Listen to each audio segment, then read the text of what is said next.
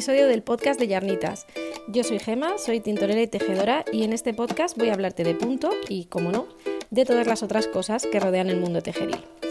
Antes de empezar con el contenido de esta semana, me gustaría dar las gracias a todas las personas que habéis escuchado el primer episodio. Me hace muy muy feliz y espero que cada vez seamos más por aquí. Y la verdad es que estoy súper agradecida porque no sé, no me lo esperaba para nada, no, no esperaba en absoluto que tuviera tan, tan buena acogida. Esta semana tengo muchas cosas que contarte, va a ser un episodio un poco más largo, así que te recomiendo que cojas tus agujas, que prepares tu bebida favorita porque empezamos. ¿Qué tal? Eh, espero que hayas tenido mucho tiempo para tejer estas semanas para mí han sido bastante especiales porque, bueno, no solo he terminado algunos proyectos y empezado otros nuevos, sino que también he podido jugar, entre comillas, un poco a ser una editorial de libros de punto, porque he tenido que elegir a las diseñadoras de este año para el Club de Calcetines. Em, antes de seguir, el Club de Calcetines empieza en agosto y dura tres meses. Las plazas todavía no han salido, o sea, que no cunda el pánico, ¿vale? Aunque falta muy poquito. Entonces, si estás interesada en el club, si crees que este año vas a querer inscribirte, lo que yo te recomiendo es que te suscribas a la newsletter que está en el blog, tienes un pequeño formulario al pie del blog, porque ahí te vas a enterar de todo antes de que, lo publique para, el resto de la gente, ¿vale? Eh, normalmente lo que hago es sacar un cupo de plazas para las suscriptoras y ellas se pueden apuntar mucho antes de que, de que se pueda apuntar el resto de la gente. Es pues eso, una de las ventajas que tiene el estar suscrita. Entonces te recomiendo que te suscribas porque te vas a enterar por ahí antes que, por ninguna otra vía, ¿vale?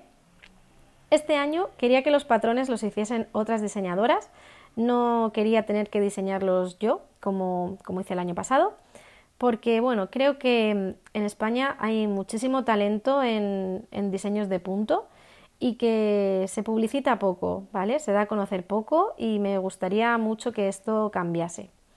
Creo que normalmente cuando buscamos un patrón nos solemos quedar con los nombres más conocidos, mm, más importantes, por así decirlo, y no exploramos lo suficiente y no buscamos mucho más.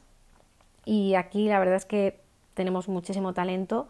Ya os digo que, bueno, hice un llamamiento a través de Instagram, se presentaron un montón de diseñadoras y de diseñadores y todos tenían unas ideas maravillosas. Mm, me ha costado una barbaridad elegir porque, bueno, pues eso, solo pueden ser tres diseños para este año, uno por cada mes y, la verdad que me ha costado muchísimo. He visto cosas, e ideas que me han sorprendido.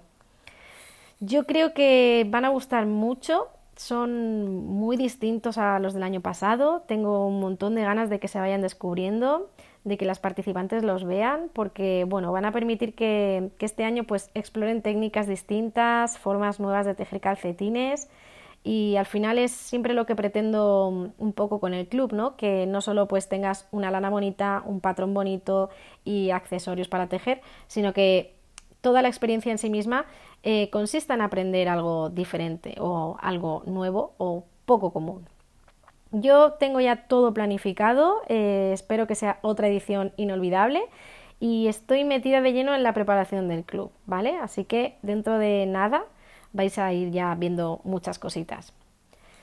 He tenido también mucho tiempo para tejer, muchos ratos largos, de esos tranquilos sin que nadie te moleste, y ha habido un montón de días así primaverales a tope, de lluvia y frío, de, tejer en el sofá bien tapada. Pero luego también ha habido días de, mucho calor, de tejer al aire libre, de, pasear y bueno, no sé por qué, pero todo este contraste me ha levantado el ánimo y estoy, estoy bastante animadilla, me siento, me siento muy bien, no sé, lo estoy disfrutando, disfrutando a tope. Este episodio va a tener las siguientes secciones, eh, mis agujas, Netflix y luego pues vamos a pasar ya al tema central, que son las cinco cosas que le dirías a una tejedora novata.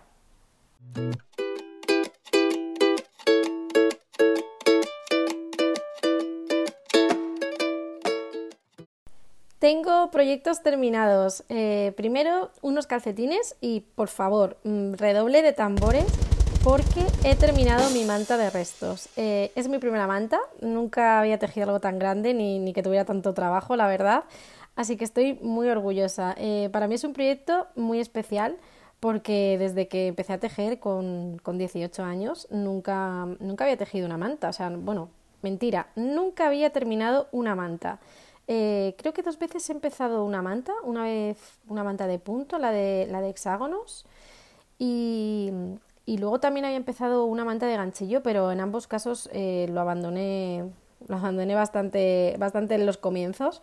Así que, pues eso, estoy muy contenta porque pues he terminado una manta, eh, he aprovechado todos los restos de lana fingering que tenía y me gustaría dedicar un episodio al completo, pues donde te cuente todos los detalles y, lo que ha supuesto tejerla. Así que no me voy a extender más y voy a volver a hablar de, esos calcetines, que ya sé que parece que últimamente pues no tejo nada más que calcetines. Si, si me sigues por Instagram, eh, verás que, no sé, parece que solo hago que tejer eso, pero de verdad tiene una explicación y es que tengo que tejer cuatro pares eh, para los compañeros de trabajo del señor Yarnitas y para sus mujeres. Y estos pues se suman además a que antes de empezarlos ya había tejido dos pares de calcetines seguidos para él.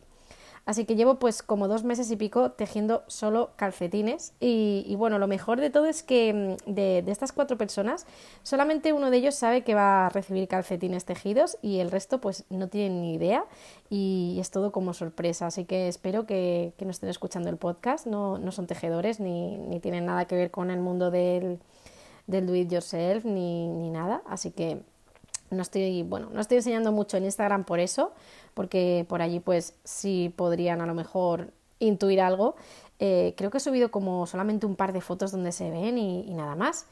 Y estoy aprovechando pues para hacer estos cuatro pares, eh, todos tipo calcetín básico en, en, punto jersey y así pues pruebo distintos patrones de los llamados vainilla, que son eso, mm, calcetines básicos, eh, son más como recetas de calcetines que patrones en sí mismos. El primer par que he terminado eh, es para una chica y lo he tejido con una lana que no había probado nunca, eh, con Regia Silk Color, que es especial para calcetines. Es una mezcla de lana y seda y a ver, porque tengo por aquí todo apuntado, la, la composición es 55% de lana merina, 25% de poliamida y 20% de seda. Obviamente mm, no es como la base luz que tengo en la tienda, ¿vale? pero sí se nota la seda. Porque, bueno, tiene como bastante brillo. Eh, el tacto es distinto mm, a las otras lanas de regia para calcetines, que son un poco, no ásperas, pero como más rústicas. Y el color que he usado es el 0045, que es una especie de morado claro. Y va formando como, como franjas al tejerlo. Bueno, mejor dicho, Hace como mm, zonas de distinta tonalidad, así como un poco aguas de diferentes tonos. Y me ha gustado mucho, se queda muy bonita cuando la tejes, se nota la seda. Y, no sé, creo que seguramente repetiré con esta lana cuando haga calcetines para gente no tejedora, eh, que suele utilizar este tipo de lanas comerciales eh, que requieren pues, bueno, un poquito menos de cuidado y de, mantenimiento. El patrón que he usado se llama Extranila y es de, de un Apologetic Knitter. Es un patrón básico top-down con un talón de solapa y tiene el detalle de que la solapa pues, está tejida con un tipo de punto llamado Eye of Partridge, creo que lo he dicho bien, que se queda un poquito distinto. Tiene pues como un pequeño bordecito en los laterales de la solapa y luego lo que es la solapa en sí misma también tiene una textura un poco diferente a la de un talón reforzado normal.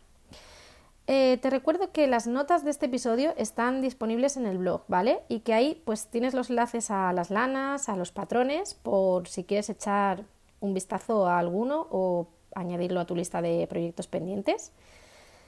A ver, como ya he terminado el primer par, pues obviamente he empezado otros calcetines, que son para el marido de esta chica. Y la lana que estoy usando es también de regia, pero en este caso es mm, la clásica lana de calcetines que tiene regia con un porcentaje pequeñito de poliamida y el patrón me lo estoy inventando directamente. Eh, estoy haciendo unos calcetines básicos sin ningún tipo de historia, eh, con un talón de solapa reforzado y nada más.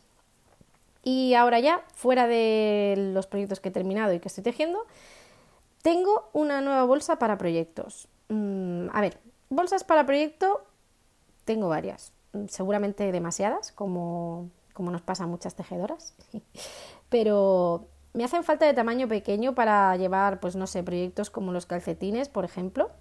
Y de jerseys y de otros proyectos así más grandes voy, voy bien servida porque, bueno, tengo una grande de fringe, luego tengo dos así también grandes de knitting unicorns, así que me faltaban bolsas pequeñitas. Y así buscando un poco, pues descubrí una tiendecita en Etsy de una chica que se llama Rachel, es del Reino Unido y hace unas cosas preciosas. Hace bolsas de proyecto en patchwork con, con telas súper monas y los diseños me recuerdan mucho a los cuentos de nuestra infancia, así con, con colores pastel y demás y son súper bonitas. O sea, son bolsas que me encantaría mm, tenerlas a la vista, sacarlas a la calle todo el rato porque, porque llaman mucho la atención. Eh, me enamoré perdidamente de una que tiene un unicornio en el centro, así en un cuadradito, y la pedí. Y bueno, pues cuando me llegó, pues resulta que es mucho más bonita todavía en persona. Eh, la foto está en Instagram por si la quieres ver allí. Y también te, dejo el enlace a la tienda en las notas del episodio. Eh, es una tienda mm, de esas que crean necesidades, ¿vale?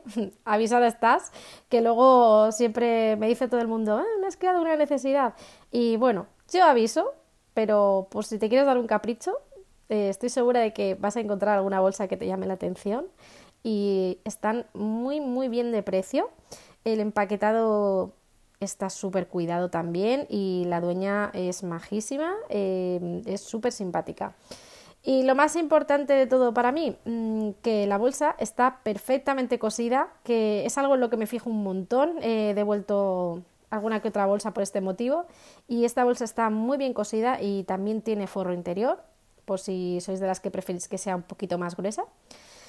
Y bueno, con esto ya vamos a pasar a la sección de Netflix porque hemos estado viendo películas y series mm, bastante interesantes.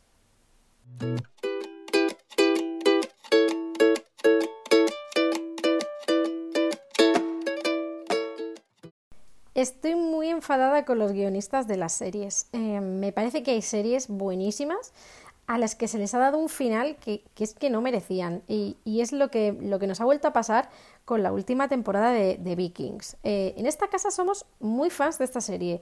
Mm, nos encanta todo el tema vikingo, todo el tema de, pues no sé, de, las sagas vikingas. Nos, nos fascina y, y, bueno, pues nos hemos visto esta serie entera y además con muchísima atención. Y es una serie que, yo siempre recomiendo porque, aunque a primera vista no te llame mucho la atención el tema vikingo porque, porque no te guste, pues es una serie que está muy bien porque no solo tiene batallas y sangre, ¿no? Es, es también un poco culebrón moderno. Y gran parte de la serie pues se basa en las relaciones que hay entre los protagonistas y, y al final pues es muy interesante. Ah, por eso, mm, después de haberla seguido tanto tiempo, me fastidia que, le hayan dado ese final, ese, ese, mal final, porque le coges cariño a los personajes. Y, y el año pasado nos pasó igual con, con Dark que, es otra serie que nos gustaba mucho, que, éramos también muy fans, y encima fue pues en plena pandemia con, el confinamiento, y es que no nos merecíamos ese final, de verdad. O sea, me, molesta muchísimo lo de mm, dar finales así al tuntún a las cosas, y especialmente a las series y a los libros. También hemos estado viendo bastantes películas que, ojo, porque Cuesta muchísimo últimamente encontrar algo que merezca la pena en Netflix en, el tema películas. Y bueno, pues en vez de ponernos un par de capítulos de una serie por las noches, eh, hemos cambiado a ver más pelis. Y de las que hemos visto, eh, recomiendo que veas Aquelarre, que es una película española ambientada en la época de la Inquisición y de la quema de brujas. Esta película se ha llevado varios Goya, que bueno, es algo de lo que yo no tenía ni idea y me ha gustado bastante. Eh, empieza un poquito floja, pero luego la verdad es que te va enganchando y, a mí me dejó con ganas de más. Me hubiera gustado mucho que, la peli hubiese seguido y, seguido y hubiese sido más larga. Y otra cosa que me ha sorprendido eh, ha sido también el documental de Eros del Silencio.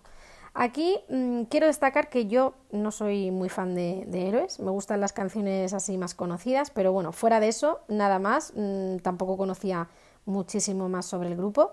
Y aún así el documental me ha parecido muy interesante porque, bueno, pues cuenta toda la historia del grupo, ¿no? Desde, desde antes de que estuvieran juntos y todo lo que significaron realmente para la música española. Y eso me ha sorprendido porque hay muchas cosas de las que yo no tenía ni siquiera conocimiento y tuvieron una forma de, hacer las cosas muy distinta a la del resto de grupos que sonaban en, España en ese momento. Y, por cierto, las fotografías que aparecen en el documental eh, son maravilla. O sea, en serio, qué de fotazas nos hemos perdido mm, la gente moderna. O sea, con esos estilismos, esas composiciones, mm, no sé, todas las fotos del grupo que aparecen ahí son una pasada. O sea, mm, súper recomendable, aunque no te gusten Héroes del Silencio. Y ahora ya sí, nos vamos al tema principal de este episodio. Mm, tengo muchas ganas de compartirlo y de leerte las respuestas que, han compartido conmigo también otras tejedoras.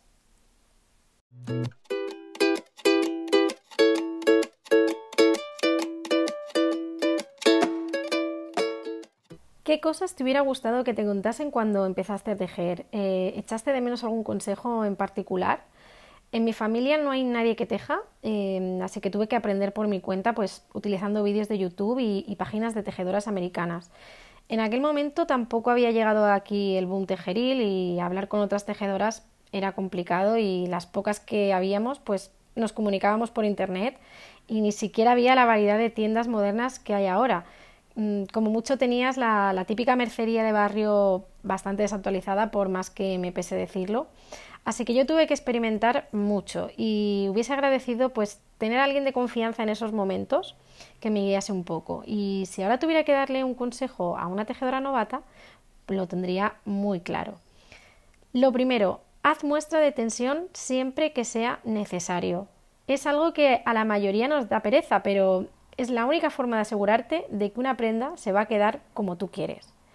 No es imprescindible hacer la muestra siempre, te la puedes saltar en algunos proyectos, por ejemplo, en un cuello, eh, en calcetines normalmente, pero cuando vas a tejer un jersey o una chaqueta, hazla siempre, no te la saltes, porque lo que la muestra te puede parecer una nimiedad, aunque sea una desviación de un par de puntos arriba o abajo, luego si lo extrapolas a una prenda completa y terminada, pues hace una diferencia enorme. Se te puede ir el tamaño de una prenda por, no sé, por 15, 20 centímetros arriba o abajo y eso, cuando hablamos de algo que te vas a poner, es muchísimo.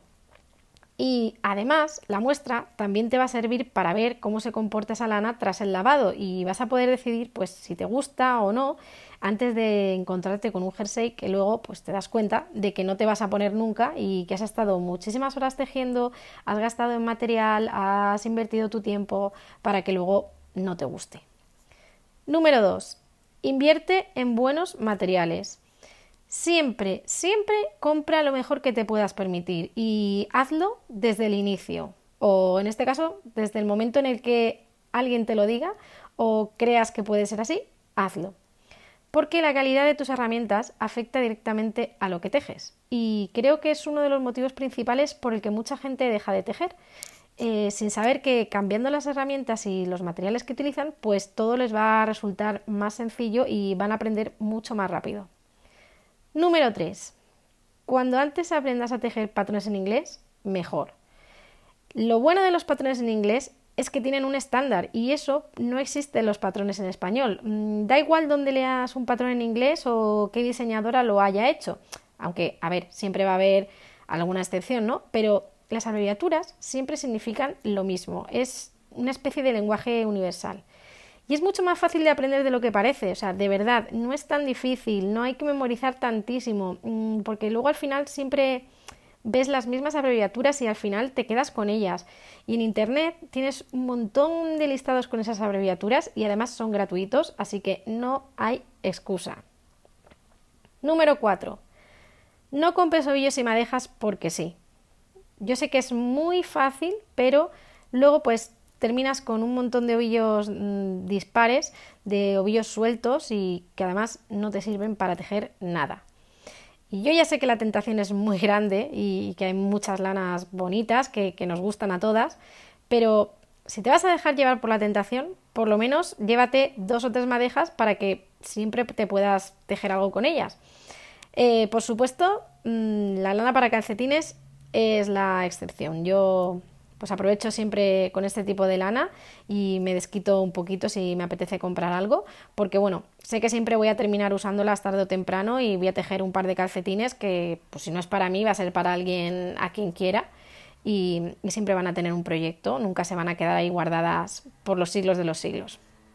Y número 5, aprende a perdonar los errores. Eh, estoy hablando de, de los errores del tejido, aunque creo que esto se puede aplicar a muchos campos de la vida, ¿vale? Solemos ser muy perfeccionistas, yo la primera, pero muchas veces es que no merece la pena deshacer todo un proyecto porque hiciste un punto del revés donde iba uno del derecho y no sé, la vida no es perfecta, ¿vale? Lo, que tejes, pues refleja también las cosas que estás viviendo en ese momento y, y, está probado que tejemos distinto según nos sintamos de una forma o de otra. Seguramente ese error solamente lo vas a ver tú, porque sabes que está ahí, porque lo has tejido tú, y otra persona pues no se daría ni cuenta. Y con esto no quiero decir que no deshagas algo si, si sientes que tienes que hacerlo o si no te gusta, ¿eh? O sea, nada que ver porque yo soy Vamos, soy mm, pro deshacer proyectos que no nos gustan. Pero bueno, no seas maniática. Con esto podría seguir y seguir con otros consejos. Eh, haciendo la lista me he dado cuenta de que tendría muchas cosas más que decir, pero me voy a quedar con estos cinco que, me parecen un buen punto de partida y sobre todo para quien está empezando. Y voy a leerte algunos de los consejos que me habéis mandado eh, a través del email y de Instagram. Primero voy a leer los del email porque son más larguitos y tienen más contenido y luego ya voy a pasar a, los, a los, que me habéis mandado por, por Instagram. Así que voy a abrir la aplicación y voy a buscar porque tengo por aquí... A ver, a ver. Ah, aquí tengo uno. Vale. Este es de Virginia. Eh, no voy a decir los apellidos ni nada, ¿vale? Ni, la dirección de correo electrónico, obviamente. Pero supongo que cada una, cuando escuche lo que voy a leer, se va a poder identificar. Cosas que me hubiesen gustado saber al principio cuando empecé a tejer. 1. Invierte en agujas. Eh, allá por el 2012 abrí una tienda de lanas más moderna en la ciudad donde vivía en ese momento. Me apunté a clases y el primer par de agujas que me compré fueron una del número 4 de bambú. Para empezar están bien porque no resbalan, pero era una pesadilla tejer con ellas y tardaba un montón en acabar los proyectos.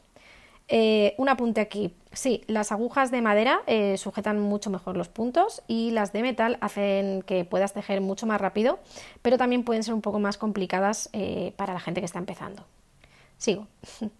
pero como era principiante, pues te dejas asesorar. Y claro, acabé con un montón de agujas largas de bambú que llevan en un armario 7 años todas hemos tenido un montón de agujas rectas que al final no sabíamos qué hacer con ellas en, 80.000 números. Luego cuando decidí empezar con agujas de metal, pues tampoco me asesoraron muy bien y tengo bastante con la punta roma, que son otra pesadilla. Todo por ahorrar unos euros y comprar el material donde iba clase. Total, que las tengo todas en una caja guardadas porque no las uso. Ahora prefiero gastarme dos euros más en unas Adi o en unas Gilla porque sé que duran una eternidad y además son una maravilla de tejer. Cierto, esto lo segundo todo, era una de las cosas que os he dicho, mejor invertir en materiales y no acabar gastando más dinero en, un material que, que es peor. Número 2. No tengas más de tres proyectos a la vez empezados. Eso lo aprendí no hace mucho, y todo por una plaga de polillas que arrasó el Stash y varios proyectos. Madre mía, esto esto es una de mis, mayores pesadillas, ¿vale? O sea, siempre cuando hacemos el reto de organizar el stash, insisto mucho en esto de, de, tener mucho cuidado con las plagas de polillas porque me asusta mucho que me pueda pasar. Em, además de la ansiedad que me produce saber que tengo cosas empezadas y que sé que dejaré de lado si empiezo otro proyecto. A mí esto también me pasa un poco. Mm, siempre he sido más de, de, solo tener un proyecto, ahora pues a lo mejor suelo tener dos en danza, pero no paso de ahí porque es como que me olvido de, uno de los proyectos y luego cuando voy a tejerlo no, me acuerdo casi de nada y, es como empezar una y otra vez, una y otra vez. Número 3. Cada persona tiene su ritmo tejeril, no te estreses. Lo, lo secundo completamente. La de veces que me he estresado y me ha generado ansiedad mirando el Instagram y viendo cómo la gente acaba chales de Stephen West con sus 1500 puntos en el Bind Off en una semana y el mío después de un año sigue en mi bolsa de labores. Pues sí, chicas, eh, hay que tejer para una misma, no para Instagram, no para hacer fotos bonitas y creo que vivimos en una época en la que la presión por estar compartiendo proyectos terminados y cosas bonitas es, es casi insufrible, o por lo menos yo lo siento así. Número 4. No compres una marca de lana porque se pone de moda. Me han pasado dos veces que han sido un bluff total. O te destiñen tanto que te estropean el proyecto o tus manos, o bien te encuentras tres, cuatro nudos en una madeja para unir toda la madeja. Después de gastarte 25 o 30 euros, espero algo de calidad y creo que algunas marcas, después de un tiempo y ya sentadas, pues se dejan un poco. Esto también, también estoy de acuerdo. Hay, hay buenas marcas que trabajan muy bien y buenas marcas, pues que realmente todo es fama, pero, pero luego pues no son para tanto, ¿no?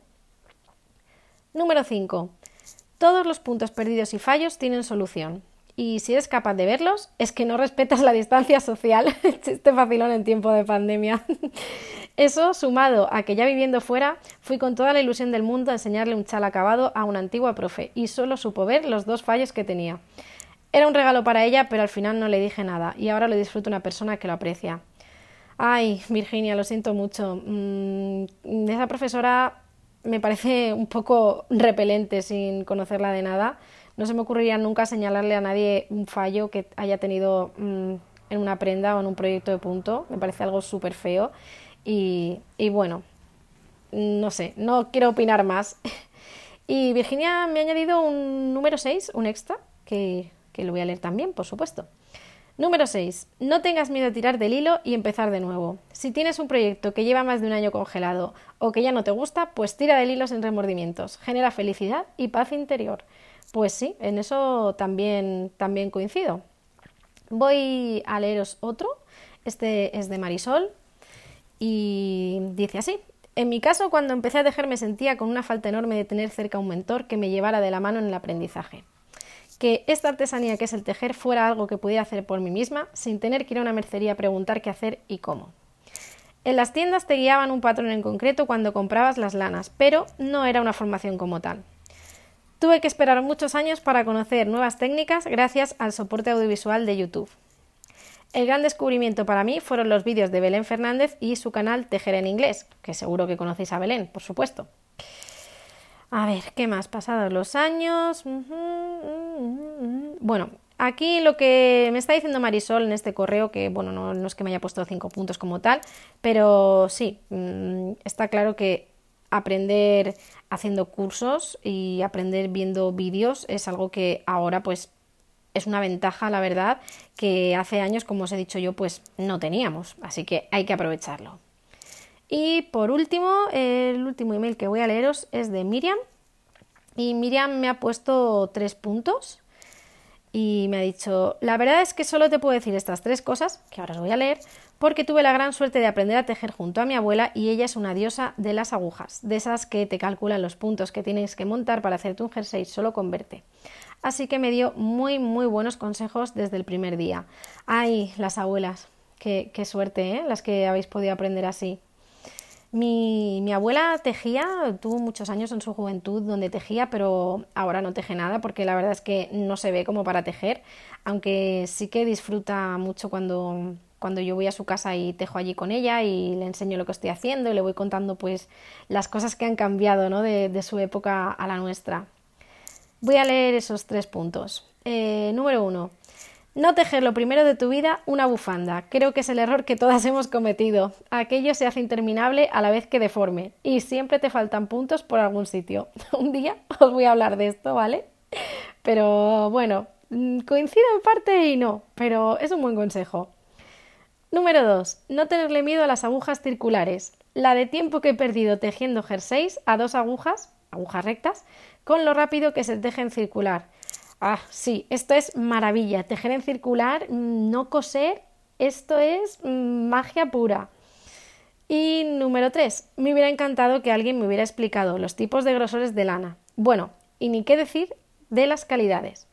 Eh, sí, chicas, esto me parece muy importante también porque mm, conocer las fibras eh, luego te, da pues eso, una sabiduría a la hora de, escoger material para proyectos que, de, de, lo contrario pues te puede salir muy mal ¿no? a la hora de sustituir. Y yo para esto recomendaría algo, no sé, no lo he dicho nunca, pero últimamente lo llevo pensando. Creo que si, si estás empezando a tejer, es muy buena idea que te compres un ovillo de, o sea, bueno, que hagas como una especie de, de pack que incluya diferentes ovillos con fibras y composiciones muy distintas y grosores e hilados diferentes.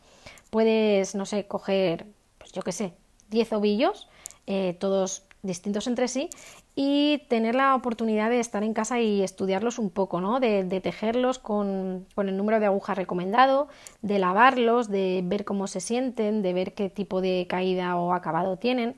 Creo que esto ya te puede dar un, conocimiento mm, bastante amplio de las fibras y realmente es algo que, no cuesta mucho. Creo que todas lo podríamos hacer, incluso yo creo que a mí también me vendría muy bien después de todos estos años, para hacer así como, no sé, una especie de cata de diferentes lanas y materiales y podría añadir algunos que no he probado. Ahora voy a, voy a leerte las, los, consejos y los comentarios que me habéis dejado en Instagram. Eh, por aquí me dicen, hacer muestra de tensión no es una pérdida de tiempo. Esto es lo que yo os había hablado, y es la realidad, sobre todo para proyectos grandes. Tengo varios de compra agujas buenas desde el principio, cosa que ya os he dicho que comparto.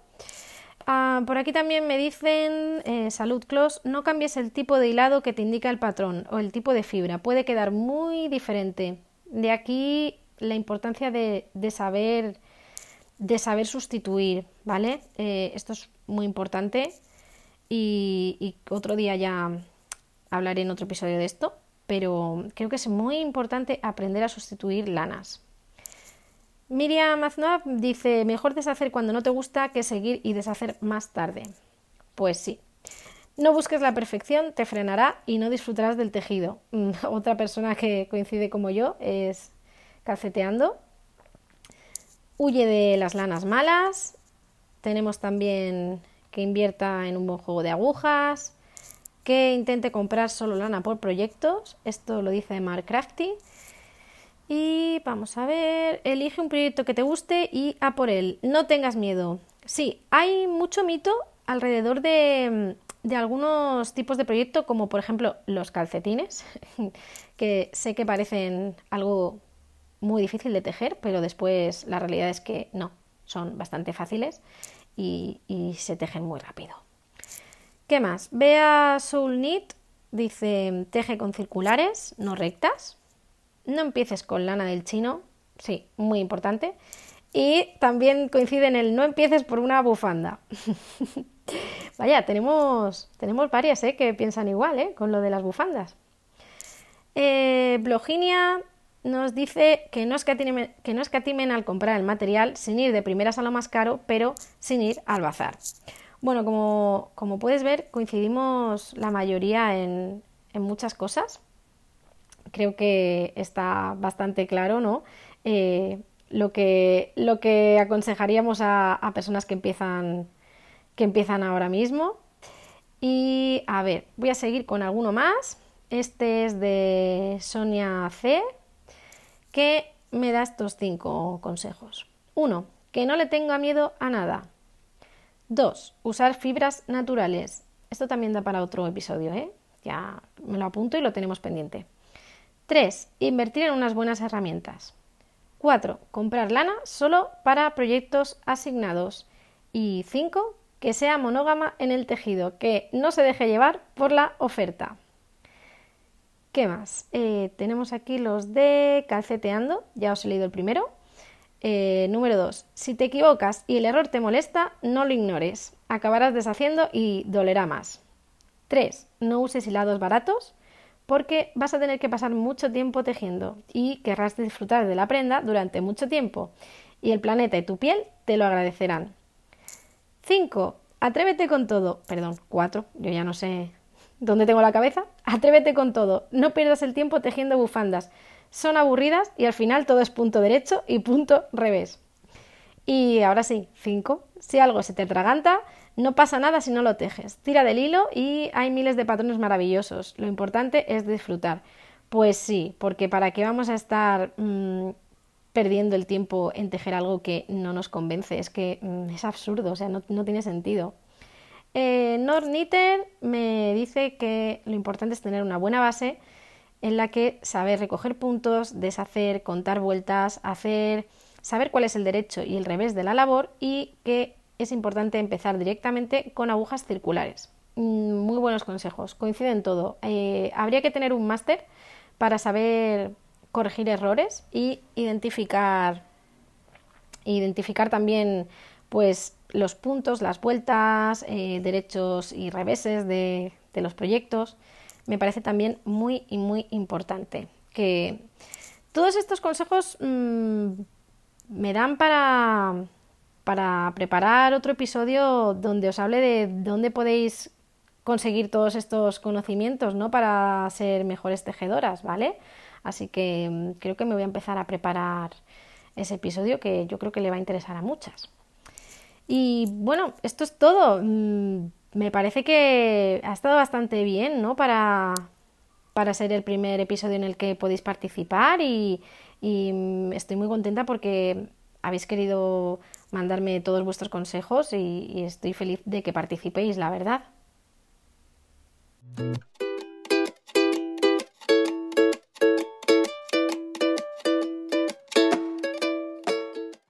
Muchísimas gracias por haberme acompañado en este episodio. Eh, puedes escuchar el podcast de Yarnitas en Spotify, Anchor, Google Podcast, Breaker, Pocket Cast y Radio Public. Todos los enlaces mencionados aquí están disponibles en las notas del episodio que encontrarás en el blog en www.yarnitas.com. Y si quieres hacerme cualquier sugerencia o si te gustaría que tratase algún tema en concreto, me puedes escribir a podcast.yarnitas.com. También me puedes mandar un mensaje directo en redes sociales donde me encontrarás con el nombre de usuario arroba yarnitas. Nos vemos en el próximo episodio.